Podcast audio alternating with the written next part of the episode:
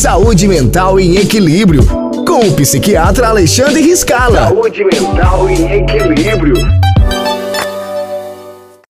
Olá, amigos da Oeste FM.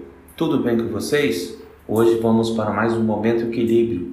Hoje nós vamos falar sobre os distúrbios de sono. Exato, aquele sono ruim, aquele sono que não restaura, que acordamos mais cansados quando deitamos. O brasileiro hoje está dormindo muito mal. Perto de 40% da população sofre de distúrbio de sono. Hoje, para nós, é um dos grandes desafios para essas pessoas que é combater os efeitos nocivos das noites em que os organismos não descansam e recuperar a capacidade de dormir melhor.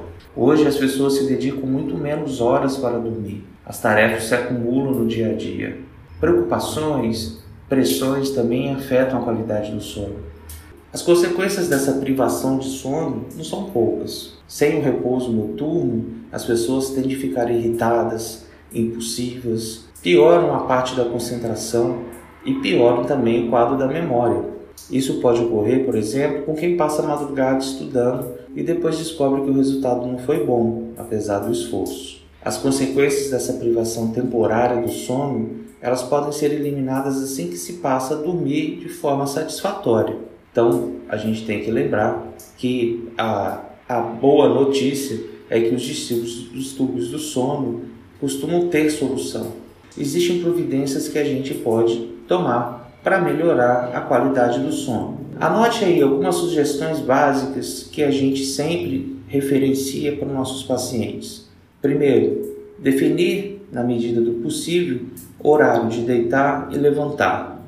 Segundo, dormir o número de horas que o organismo necessita, o que é variável de pessoa para pessoa. Terceiro, não levar problemas para a cama. Preciso sim pensar sobre eles, mas no momento certo. Quarto, só ir para a cama quando realmente estiver com sono. Quinto, abrir mão do aparelho de televisão no quarto, assim como o celular. Sexto, manter o ambiente de dormir o mais agradável possível para você. Na hora de dormir, não levar nossos celulares, notebooks, tablets para a cama. Eles não são bem-vindos. Evitar café e cafeinados a partir do final da tarde. Praticar atividade física. Quando você é ativo, é, físico e mentalmente, a qualidade de sono tende a melhorar. Então, recuperar o sono perdido e sua boa qualidade está nas mãos de cada um. Aquele abraço, um bom fim de semana e até semana que vem. Saúde Mental em Equilíbrio, com o psiquiatra Alexandre Riscala. Saúde Mental em Equilíbrio.